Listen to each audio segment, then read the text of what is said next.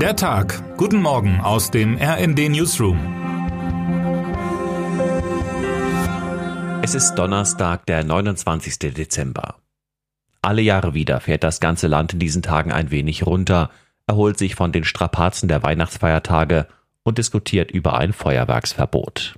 Teuer, laut, schlecht für die Umwelt, zu viel Müll oder schlicht unnötig, so lauten die gängigen Argumente der Kritiker und Kritikerinnen. Als Kompromisslösung steht seit Jahren im Raum, dass Städte zentral organisierte Feuerwerksveranstaltungen anbieten könnten, um das unkontrollierte Abbrennen von Pyrotechnik mit womöglich gefährlichem Ausgang zu verhindern. Denn die Notaufnahmen bekommen in der Neujahrsnacht nicht selten Patienten und Patientinnen mit Verbrennungen oder anderen Verletzungen, die durch Feuerwerkskörper zustande kamen. Zwei Jahre lang konnten sich die Kritikerinnen und Kritiker freuen, gab es doch wegen der Pandemie ein generelles Böllerverbot. Doch in diesem Jahr hat sich keines der 16 Bundesländer für eine Verlängerung ausgesprochen. Somit sind Feuerwerke am kommenden Samstag grundsätzlich erlaubt. Das wiederum wird jetzt die Befürworter und Befürworterinnen freuen. Für viele Deutsche ist es eine liebgewonnene Tradition, das alte Jahr mit einem Glitzerregen zu verabschieden und das neue willkommen zu heißen. Ab heute können Sie in den Geschäften zuschlagen. Zwei Tage vor Silvester kommen Raketen und Böller im Einzelhandel ins Sortiment.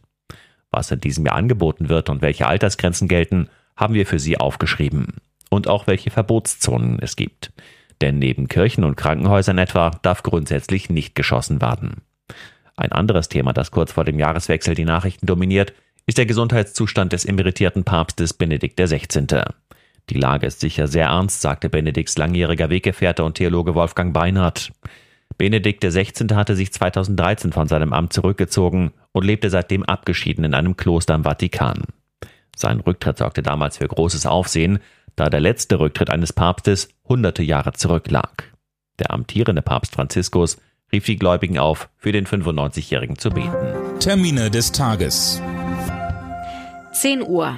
Die rechtsreligiöse Regierung des designierten israelischen Ministerpräsidenten Benjamin Netanyahu wird im Parlament vereidigt. Ganztägig. An den britischen Flughäfen streiken die Mitarbeitenden des Grenzschutzes. Wer heute wichtig wird. In Oberstdorf wird heute die Vierschanzentournee eröffnet. Zum ersten Mal seit drei Jahren sind wieder Zuschauerinnen und Zuschauer zugelassen. Lokalmatador Karl Geiger landete bei der gestrigen Qualifikation als bester Deutscher auf Platz 7. Und damit wünschen wir Ihnen einen guten Start in den Tag. Text Paul Berten, am Mikrofon Eileen Schallhorn und Sönke Röhling. Mit rnd.de, der Webseite des Redaktionsnetzwerks Deutschland, halten wir Sie durchgehend auf dem neuesten Stand. Alle Artikel aus diesem Newsletter finden Sie immer auf rnd.de slash der Tag.